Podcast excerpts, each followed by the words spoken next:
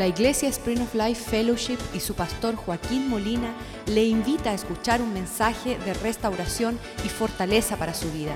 Sea parte de la visión Cambiando el Mundo. Vamos a, a, orar por la palabra de Dios y esperamos que la palabra de Dios sea lámpara a tus pies, luz a tu senda y alimento a tu espíritu. Padre, te damos gracias por este día, el día del Señor. Nos encontramos en la casa del Señor con el pueblo del Señor y tenemos la esperanza que aquel que dio su vida por nosotros también vendrá como ladrón en la noche y nos llevará con Él a los cielos. Tenemos la confianza de saber si Él comenzó esta buena obra en nosotros, Él la terminará. Y que tenemos una esperanza profunda que nosotros incrementando y creciendo, madurando en la fe, que no vamos a deslizarnos ni apartarnos en estos días que son peligrosos, donde el amor de muchos se ha enfriado y tú nos pides que volvamos a las primeras obras. Tú nos has pedido de no ser tibios. Tú has pedido que nosotros podamos tener nuestras lámparas encendidas, el aceite en nuestras lámparas, oh Dios. Que podamos añorar y anhelar estar junto a ti así como tú nos permite adorarte y servirte en la tierra, Dios. Prospera tu palabra en el corazón de tu pueblo y que podamos alcanzar tus propósitos aquí en la tierra de engrandecer y glorificar tu nombre. Te lo pedimos en el nombre de Jesús. Amén y amén. La Biblia nos dice que hay un principio para la prosperidad. Cuando hablamos del principio de la prosperidad, muchas personas piensan que es algo económico y no lo es. La economía solamente es parte de lo que Dios trae en la bendición de aquellos que aman a Dios. En Proverbios 10, 22, un versículo que es nuestro favorito, dice que la bendición de Dios es la que enriquece. La bendición de Dios no significa necesariamente el oro y la plata. La bendición de Dios puede ser la paz. Muchos hombres anhelan invertir todo su oro y toda su plata para adquirir la paz, para poder experimentar el amor. Cuando estaba aquí el, pastor R.T. Kendall, él fue pastor principal en Londres por 25 años en Westminster uh, Chapel. Westminster Chapel, en el centro de Londres, él, hay un templo cristiano y él era el pastor principal en esa en esa iglesia por 25 años. Y él decía, um, a través de estos 25 años llegaban de todas partes del mundo las personas tratando de buscar algo de parte de Dios. ¿Y cuál era la oración principal que tenía el ser humano? ¿Alguien sabe? ¿Cuál era lo que deseaba? Ellos querían hablar con el pastor para que el pastor orara por ellos y pidiera que ellos pudieran disfrutar compañerismo de tener un esposo, una esposa para disfrutar un matrimonio. Eso era el deseo principal de los habitantes aquí en la tierra que deseaban ah, realizar el, el amor, poder convivir con una persona que lo quisiera a uno. Eso es mayor riqueza que tener el banco lleno de oro y de plata. El vecino mío se me acerca y dice, Joaquín, el suegro mío acaba de comprar un barco de 150 millones de dólares. Y le digo, oye, te felicito. Qué bueno que él tenga un barco grande. No fue 150 millones, pero fue una, una enormidad de plata. Y él me estaba tratando de impresionar que, que el suegro era un hombre rico. Y le digo, tú puedes decirle eso a cualquiera en el mundo y van a pensar que fue algo lindo, pero yo conozco tu suegro. Tu suegro es el hombre más miserable sobre la faz de la tierra. De hecho, no tiene con quién ir en el barco. Tendrá que ir solo. Porque es un egoísta, es un hombre que no teme a Dios, no cree en Dios, Dios no está en ninguno de sus pensamientos. Entonces es importante que nuestras riquezas, nuestro, nuestras cosechas no sean solo monetarias. Ahí es donde entramos en el principio de Génesis capítulo 26, versículo 1, donde en todos los tiempos bajo la faz de la tierra ha habido tiempos de hambre y dice, después hubo hambre en la tierra, además de la primera hambre que hubo en los días de Abraham. Y se fue Isaac, el hijo de Abraham, está en el contorno de la realidad de un tiempo de hambre. Y nosotros estamos moviéndonos en tiempos de mucha hambre, no solamente de pan y de agua, sino de las bendiciones de Dios en la paz, el gozo y la justicia. El disfrutar lo que puede ser nuestra prosperidad. Ayer estaba hablando con un hombre y él decía, sí, conozco a Larry Ellison, el hombre número 5 más rico en todo el mundo. Y para mí es el hombre más pobre. ¿Por qué? Porque ha intentado cinco familias y no han podido convivir con ninguno de sus hijos. No tiene la prosperidad y la bendición que Dios quería para el hombre. En este tiempo de hambre, Isaac hizo lo que hace todos los hombres, tiene la intención de pensar como hombre, versículo 2, ir a Egipto.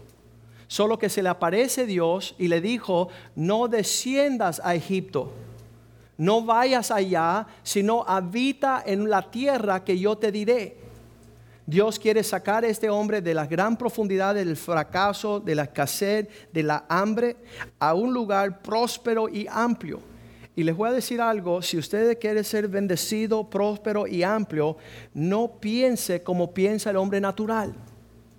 Elévate a una comunión en el Espíritu para que tú escuches el consejo de Dios. Eso se encuentra en Isaías 31, versículo 1, donde Dios en todos los tiempos le había dicho a su pueblo, no descienda a lo natural. Hay de los que descienden a Egipto para ayuda. Cuando tú empiezas a pensar como Walter Mercado, cuando tú empiezas a pensar como un hombre que está soberbio y arrogante pensando que Él es Dios, Él va a tomar decisiones, Él va a tomar precauciones, Él va a tomar un diseño, una estrategia sin consultar con Dios. Eso es soberbia. Hay de los que descienden a Egipto para buscar ayuda y confían en caballos y su esperanza ponen en los carros de a caballos porque son muchos y en jinetes porque son valientes mas no miran al Santo de Israel ni buscan de Dios. ¿Sabes qué quiero saber yo? En todas las cosas en mi vida, ¿qué es lo que piensa Dios? Si yo voy al médico y él me dice algo, le digo, qué bueno que tú piensas con lo que tú sabes. Ahora yo voy a ir con lo que Dios sabe y lo que Dios piensa. Isaías 55, versículo 8 decía, no desciendas a Egipto, sino que mis pensamientos son más elevados que tus pensamientos. Mis pensamientos no son vuestros pensamientos, ni vuestros caminos, mis caminos, dice Jehová. Hay otra senda, hay otra alternativa, hay otra salida. Versículo 9 dice, porque tan alto como son más altos los cielos que la tierra, así son mis caminos más altos que vuestros caminos y mis pensamientos más que vuestros pensamientos. Señor, enséñame cómo tú piensas, qué es lo que tengo que aprender. Y sabes lo que aprendo aquí en el término de Génesis 26. Y llega a ser, de hecho, uno de los versículos favoritos. Ya sabes que tengo muchos favoritos, ¿verdad? Este, en este capítulo, el versículo favorito mío se encuentra allí cuando dice, versículo 6 al escuchar estas cosas, quédate y no vaya a Egipto, dice Isaac inmediatamente obedeció y habitó donde Dios le dijo. ¿Saben lo que eh, sucede en nuestros días? Que Dios le habla al hombre algo que no tiene sentido y el 99.9% de las personas se van para dónde? Para Egipto. Se van a pensar como en lo natural. Van a consultar con, con los expertos van a ir a tratar de estudiar cómo es que se hace. Pero la realidad del asunto es, Salmo 1, versículo 1 dice, que bienaventurado el hombre que no anduvo en el consejo de los malos, de los que no tienen a Dios en su pensamiento, que no hablan según la palabra de Dios. ¿Saben la diferencia entre Suramérica y Norteamérica? Que los españoles salieron buscando oro y plata y para el norte salieron tratando de buscar la bendición del Señor. Y la prosperidad está donde? En el norte, la libertad en el norte, el gobierno en el norte guardando la palabra de Dios que ahora han decidido desechar el consejo de Dios. Ya quieren borrar después de su prosperidad, en Dios confiamos. Los americanos se han apartado totalmente de servir una nación bajo Dios. Pero la diferencia grande es la diferencia en aquellos que buscan a Dios y aquellos que no buscan a Dios. Bienaventurado el varón que no anduvo en el consejo de los malos, ni estuvo caminando con los pecadores, ni se sentó en la silla de los escarnecedores. Versículo 2, su deleite es en la ley de Dios, la palabra de Dios, es su delicia. En este libro medita de día y de noche. El consejo mío a mis hijos, hijos, pueden jugar, pueden correr, pueden trabajar, pero no dejen de estar bien profundamente metidos en la palabra de Dios. Que esa sea su prioridad por encima del televisor y los jueguitos y las conversaciones con amistades. Que la palabra de Dios sea su meditación de día y de noche. Y conforme los principios de la palabra de Dios, dice versículo 3, será como un árbol plantado junto a la corriente de agua, que da su fruto en su tiempo, su hoja no cae. Digan conmigo, todo lo que hace prosperará. ¿Quién no quiere la prosperidad de sus hijos? Entonces, hemos reducido la palabra de Dios como una tradición religiosa y no le hemos enseñado a nuestros hijos que esto es lo que te lleva a una prosperidad. Los principios de la palabra de Dios. Y aquí es, está Isaac. Génesis 26, versículo 6, se queda en la tierra de Gerar. ¿Qué es lo que hace él en esa tierra de Gerar? Habitó pues allí. En el versículo 12 nos dice que él hizo. Quedándose en esa tierra, diga conmigo, sembró Isaac. ¿Qué significa sembró Isaac? Tomó semillas y las puso en el lugar adecuado. Sembró semillas en aquella tierra y aquel año cosechó ciento por uno. Y Dios le bendijo. ¿Qué es el término de nuestra, nuestro entendimiento hoy? Que todo lo que el hombre siembra, eso va a cosechar.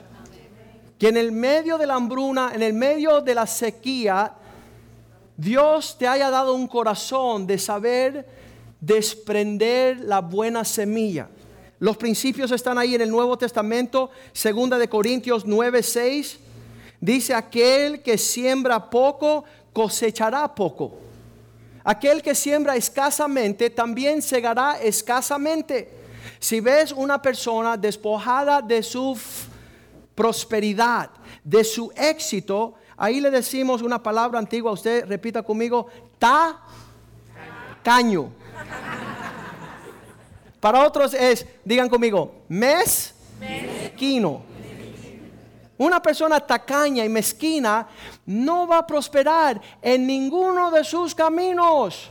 La pobreza será la herencia de aquel que siembra escasamente. Pero también dice, el que siembra generosamente, generosamente también segará.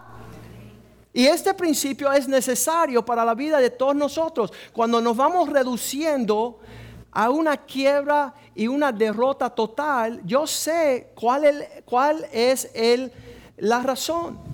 ¿Por qué el resultado de pobreza y necesidad y escasez? Porque hay una alma pobre. Hay uno que le falta la generosidad. Estuvimos en Sudáfrica, estaba yo compartiendo un tema similar a este, y mientras más yo hablaba, más enojados se ponían esos surafricanos. Y ah, estaban bravos. Y le digo, mira, no tienes que sembrar dinero que lo que están pensando ustedes. Siquiera siembren una sonrisa que es gratis, no te cuesta nada. Qué horrible. Qué horrible que cuando estamos tocando este tema, enseguida están diciendo, espérate, van a pedir dinero ahora. ¿Sabes qué? Muérete y, camina en, la, en el quebranto, en la quiebra de pensar que Dios necesitaba nada de ti. Las personas no quieren venir a la iglesia dicen, no, porque van a pedir dinero. ¿Sabes lo que hacemos acá? Les restauramos el corazón de tu hijo a su padre. Eso usted no lo paga más nunca en tu vida. Unimos los matrimonios que están divorciados. ¿Sabes qué? Ah, no hay dinero que hace que una esposa vuelva con un gruñón. No hay dinero en el mundo que lo va a lograr. Solamente la sanidad del corazón las riquezas de poder sembrar según el Espíritu. Y estamos viendo que estos términos en el versículo 7, ya que sabemos que el que siembra escasamente también segará, cada uno despréndase como ha propuesto en su corazón, no con tristeza, ni por necesidad, porque Dios ama al dador alegre. Dios se complace abrir los cielos de gran manera. Vamos a ver en la vida de Isaac 26, Génesis 26, versículo 12. Cuando él siembra, Dios empieza a darle cosechas de ciento por uno en aquel año. Y Dios le bendijo. Bueno, ¿qué sucede cuando la bendición llega? ¿Qué sucede cuando tienen los cielos abiertos hacia ti y tu descendencia? Versículo 13. Dice, aquel varón el varón se enriqueció hasta ser prosperado y se engrandeció a hacerse muy poderoso. Son aumentos en alcance de una vida amplia que desconocemos. Porque el hombre dice, tú me dices el talento y tuve miedo y fui y lo escondí.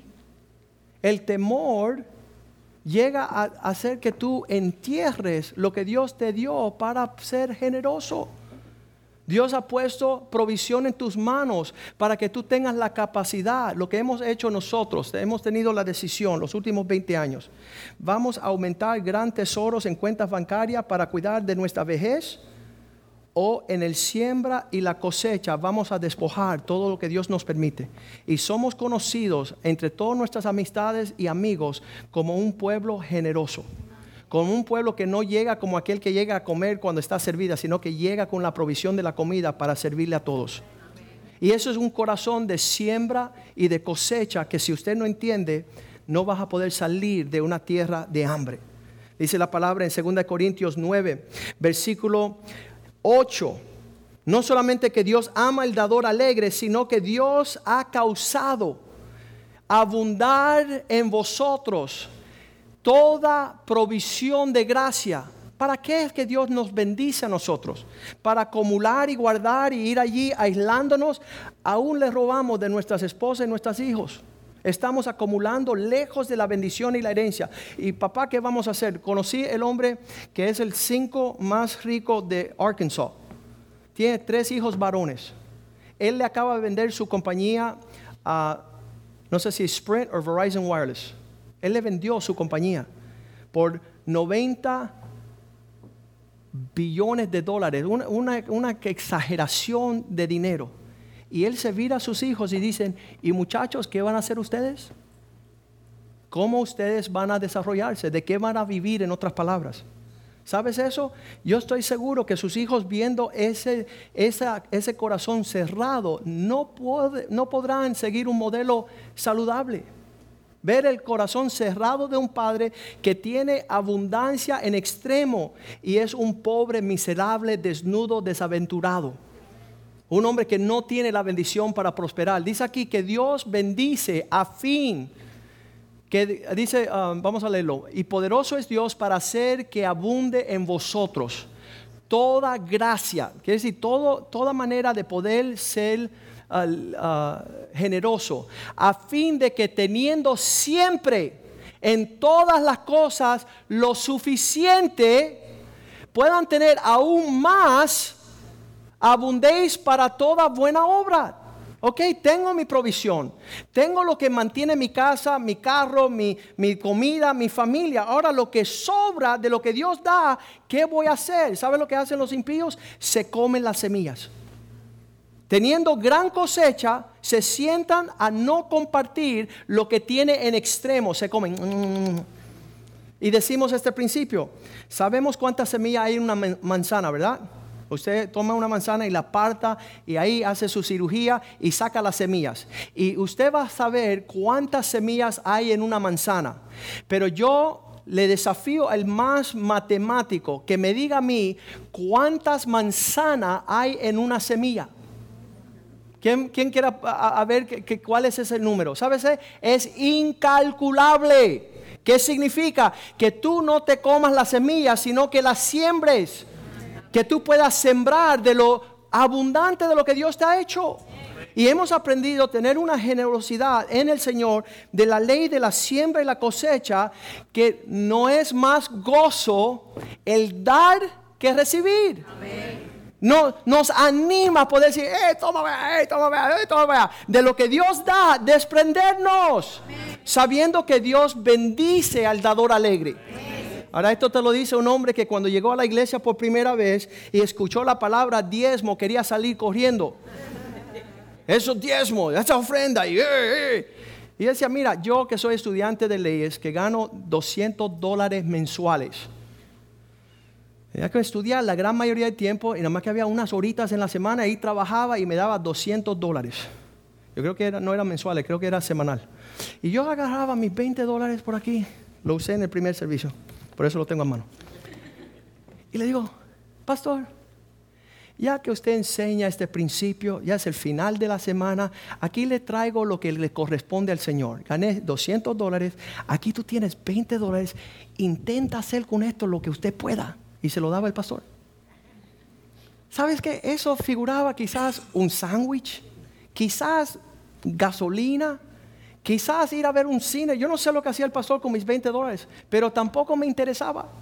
Porque con 20 dólares, un lugar como este, no puedes ni ponerle el aire a funcionar. No habrá luces, no habrá sillas, no habrá nada. 20 dólares, pastor, buena suerte. Y el tiempo Dios me fue bendiciendo y estaba ganando mil dólares mensuales y yo traía mis 100 dólares.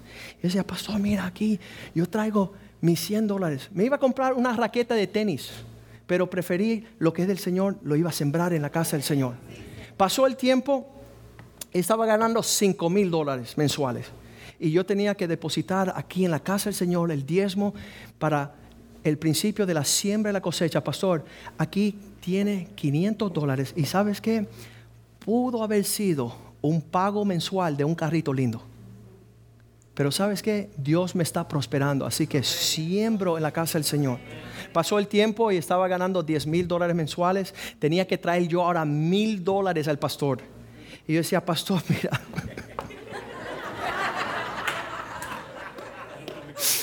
Estos mil dólares. La Biblia dice que Dios ama el dador alegre. Estoy triste. Me duele tener que soltar y sembrar de los 10 mil dólares que Dios me bendijo ese mes. Ya llegó el tiempo donde ganaba yo 20 mil dólares y subió la nómina a 2 mil dólares mensuales. En la primera reunión hice la pregunta, ¿cuántos quieren traer todos los meses 10 mil dólares a la casa del Señor? Levante su mano. Viste que hay muchos que no lo quieren hacer porque no quieren 100 mil dólares mensuales. Quieren seguir vagando en la pobreza de no conocer la bendición de la siembra y la cosecha no conocen lo que Isaac creció. Dice que él pudo abundar y prosperar y continuar de uh, prosperar en gran manera. Pues llegó el tiempo donde ganaba 50 mil dólares y tenía que traer 5 mil dólares. Le digo, no, no. Yo voy a dar 2 mil dólares y voy a repartir 3 mil para que todos me quieran.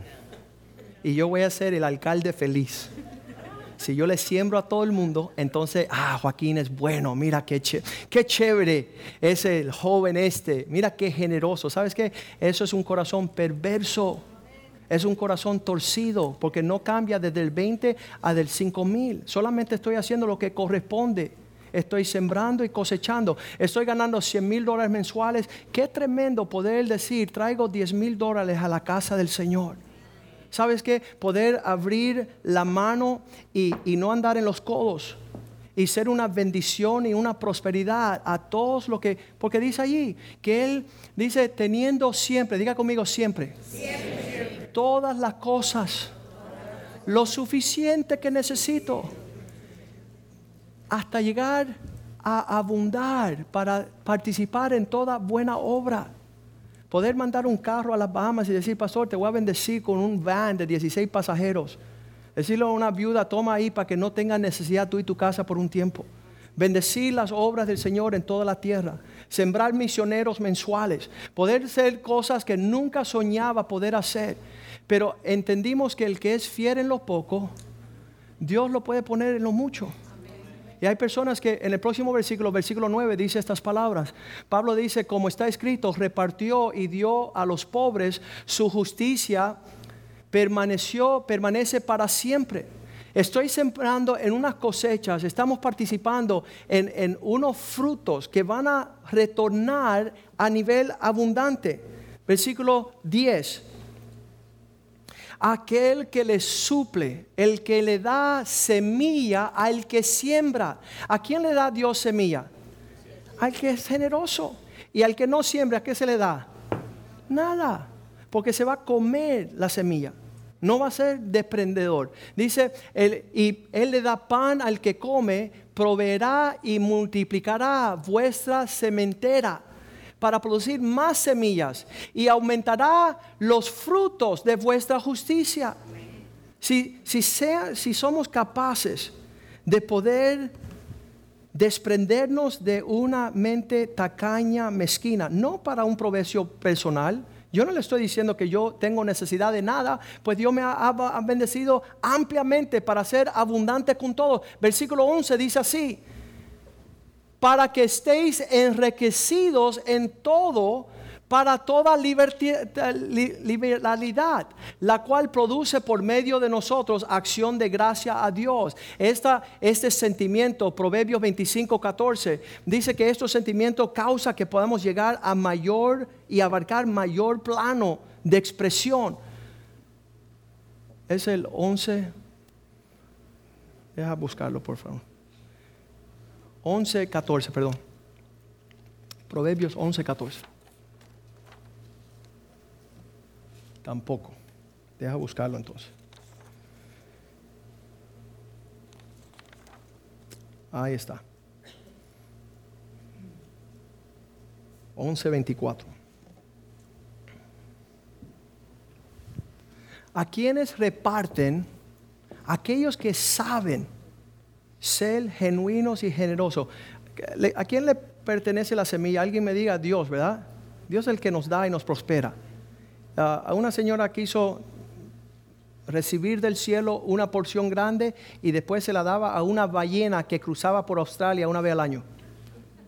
Ella había depositado 10 millones de dólares patrocinando esa ballena y sus hijos y sus nietos la maldecía a ella porque ponía a nombre de mi nieto la ballena a nombre de mis hijos a esa locura, ¿no? A estas causas.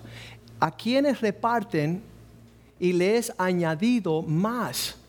Hay a quienes que reparten y reciben más. Y hay a quienes que retienen más de lo que es justo, pero vienen a la pobreza. Nadie conoce. Dice, pastor, tú no conoces cuán generoso soy yo. Fíjate que en los sueños estoy repartiendo a todos, todo el tiempo. Si sí, cuando tú te levantas y abres los ojos, nadie ve ni un murciélago salir de tu boca, ni un saludo. No sale nada, nadie conoce de tu generosidad. Tenemos un mundo perverso. En este programa de las lunas nos citaron para hablar sobre estos acontecimientos el viernes.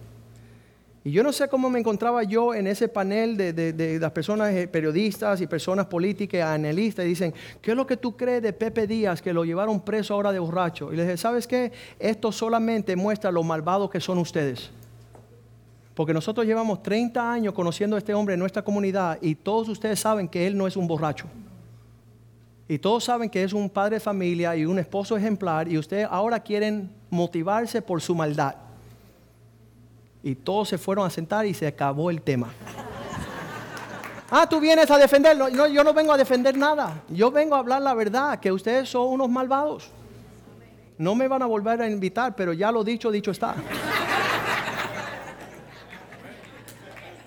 ¿Sabes qué? Nosotros tenemos que saber y hablar. Y estos principios yo no me estoy beneficiando personalmente. Usted se está faltando lo que Dios quiere darle por un argumento en su mente de no creer las palabras de Dios. Gálatas 6, versículo 7 dice, no os engañéis.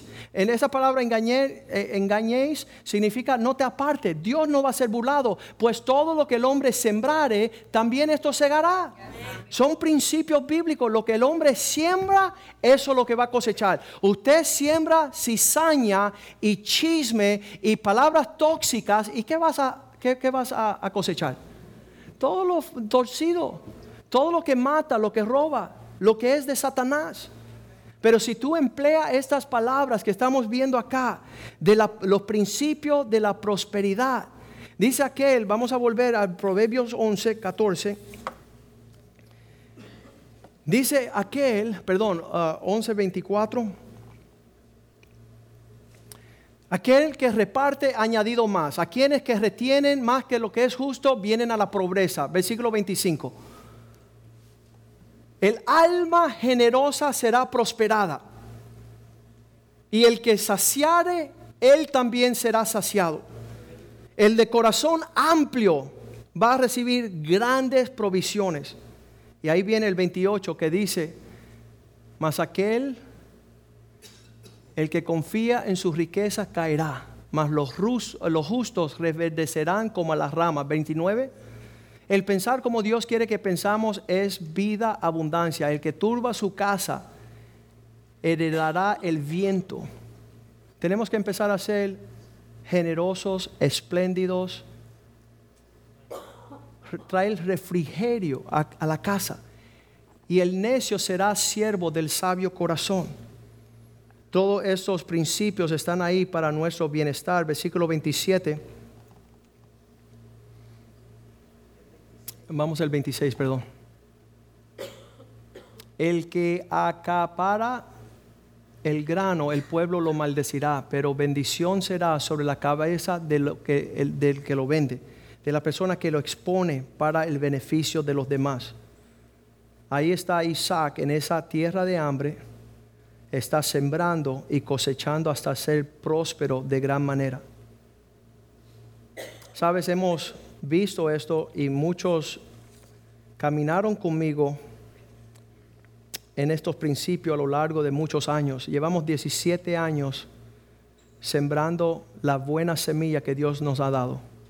Nuestros tiempos, nuestros talentos, nuestros tesoros lo hemos puesto a niveles que yo sé que nunca le faltará a mis hijos ni mis nietos por largos días, por causa de no ir acaparando por causa de no ir amontonando gran fortunas. Hemos creído la palabra del Señor, que Dios ha de abrir las ventanas de los cielos para derramar niveles fuertes sobre nuestras vidas. Vamos a ponernos de pies en esta mañana. Y sabes que Dios ama el dador alegre. La Biblia dice es mejor dar que recibir. La Biblia dice que solamente aquel hombre que siembra puede esperar una cosecha aquellos que nos enseñaron desde joven, todos mis tíos, eh, eh, había un, un gran escasez en casa, de tal forma que ni la agua caliente podían prender, ni el aire acondicionado podían prender. Dios está listo para, para ampliar nuestras cosechas, para hacernos, y hay personas que están peleados con esta realidad. Le voy a decir algo por años, yo creo que es primera vez que hemos predicado en 17 años de esta iglesia, que vamos para 18, primera vez que predicamos principios de la prosperidad. Primera vez. Nunca lo hemos hecho. De hecho, usted se dará cuenta que no estamos recogiendo dinero, nunca lo recogemos. La abundancia del Señor sobre esta casa ha sido refrigerio a grandes naciones sobre la tierra. Y tú dices, bueno, entonces tiene mucho dinero. No, tenemos mucha generosidad. Tenemos mucho corazón amplio porque ¿Cómo nosotros podemos ver un Dios que lo dio todo y ser mezquinos? ¿Cómo podemos servir a un Dios? Y, muchas personas dicen, Joaquín, ¿y cómo están los diezmos y la ofrenda de tu iglesia? ¿Sabes lo que digo yo? Esto es en privado, esto es solamente para aquí. Le digo, yo no me meto en la intimidad de un hombre con aquel que ama. Preguntarme a mí cómo están diezmando los hombres y las familias de esta iglesia, es como preguntarme a mí cuántas veces tú tienes intimidad con tu esposa. Yo no lo haría, porque es un asunto privado entre usted y aquel que usted ama. Y vamos a decir la verdad, hay parejas aquí que llevan años sin tener intimidad. Igual que aquellos que hace años no tienen intimidad de lo que se llama generosidad con su Dios. Su Dios le ha dado todas las cosas y no hay nada de regreso. No hay nada en una reacción de decir, ¿sabes qué? Gracias por mi paz, por mi salud, por mi familia, por mi negocio, por los días que me quedan. Eso para mí es la tristeza y la pobreza del hombre verdadero. Que el hombre no pueda bendecir a aquel que los bendice. Y por eso cuando llegó un rico a esta iglesia hace unos 12 años, dijo Joaquín, quiero saber cuál es la nómina que estoy supuesto de dar, porque soy un hombre rico y quiero tener un ejemplo. Y yo le dije, no sigas mi ejemplo si no te vas a quedar sin nada porque lo he dado todo. Porque Cristo fue el que me dio todo a mí desde un principio. Y yo no le puedo decir, Señor, no, hay algo que no te puedo dar. Él dio su hijo por mí lo tengo bien, bien hecho. Muchas personas no quieren saber. De hecho, los ateos dicen que no hay Dios y Él no ha dado nada. ¿Sabes por qué lo dicen? Para no tener la obligación de reciprocar, de darle al Señor de lo mucho que Él ha dado a ellos. Pero ya que estamos yendo en, un, en los días, días, meses y años que están acercándose, van a haber dos clases de hombres. Si usted lee todo el capítulo 26 de Génesis, verá que Isaac no le faltaba nada, creció, multiplicó, fue amplio su prosperidad, mientras que los que estaban rodeados de él no sacaban provecho, porque no conocían el principio de la siembra y la cosecha. Génesis 8:22, en el principio de la Biblia, Dios establece este principio para gobernar la tierra desde su principio. Dice, mientras la tierra permanezca, no cesará la ley de la siembra y la siega. Todo el tiempo que vamos a estar sobre la tierra, usted tiene la oportunidad de salir de su pobreza. Si usted entra en los principios que están establecidos desde antes que usted llegase a la tierra que usted sepa lo que usted siembra puede esperar una cosecha. Siempre doy el testimonio de mis hijos. Fueron al ortodoncista hace como 6, 5, 7 años. Y el ortodoncista dijo, ¿sabes qué? Le dijo a mi señora, le vamos a poner todos los, los, los aritos a sus hijos de gratis. No le vamos a cobrar. Y yo decía, ese se está metiendo con mi esposa. ¿Cómo no va a regalar tanto? Son 12 mil dólares. Él dijo, no, yo siento que es mi deber. Un hombre que es judío, no cristiano y no tiene nada que ver con nuestra familia, no está relacionado. Mi esposa llega a su oficina, él ve a los hijos y a la salida dice, no sé por qué, pero algo me dice que le tengo que regalar el trabajo a sus cuatro hijos. 12 mil dólares. Y yo me preocupé, yo decía, este, esto es fuerte. Esto no es ligero. Y yo empecé a preguntarle, Señor, ¿cómo es esto? ¿Cómo es esto? ¿Cómo es eso? Dos años preguntando, Señor, ¿cómo es esto? Le quitaron los, los aparatos a los grandes y le pusieron a los chiquitos. Y yo seguía diciendo, Señor, esto no está, esto no está correcto. Y fui a México a un viaje misionero. Y estando allá, el Señor en el medio de las alabanzas me dice, Joaquín, yo sé que estás molesto con esa incógnita del porqué de los aritos de tus hijos. Pero te voy a decir, hace cinco años atrás, hace cinco años, cuando tú eras abogado y tú diste ese viaje misionero, había una niña de 12 añitos. Y tú sacaste de tu dinero y tú le pagaste para que ella le arreglara la sonrisa. Lo que tú hiciste y te olvidaste, yo no me olvidé. Y donde tú sembraste, ahí tú cosechaste. Y los hijos míos, los cuatro, tienen una sonrisa dada por Dios. Estamos comprometidos con Dios hasta en la sonrisa.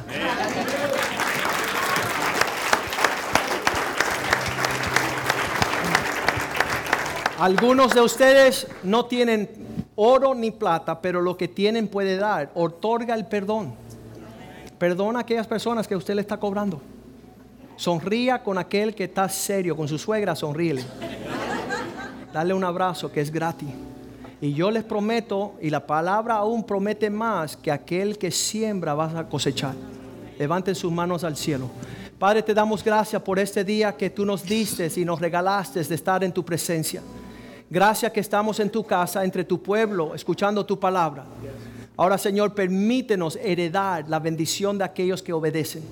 Permítanos heredar, Señor, como hijos tuyos, Señor, las bendiciones que tocarán generaciones mucho más después que hemos salido de esta tierra. Bendice nuestra nación, levantando nuestro ejemplo entre los nuestros, oh Dios.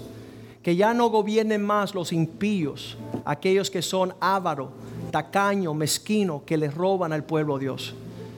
Enséñanos, Señor, ser una nación fuerte y grande, enseñando a nuestros hijos en los caminos del Señor. No hay mayor prioridad, oh Dios. Te damos gracias por tu orden, que en tu palabra, tu orden nos trae paz y nos aleja del tohu y el bohu de Satanás.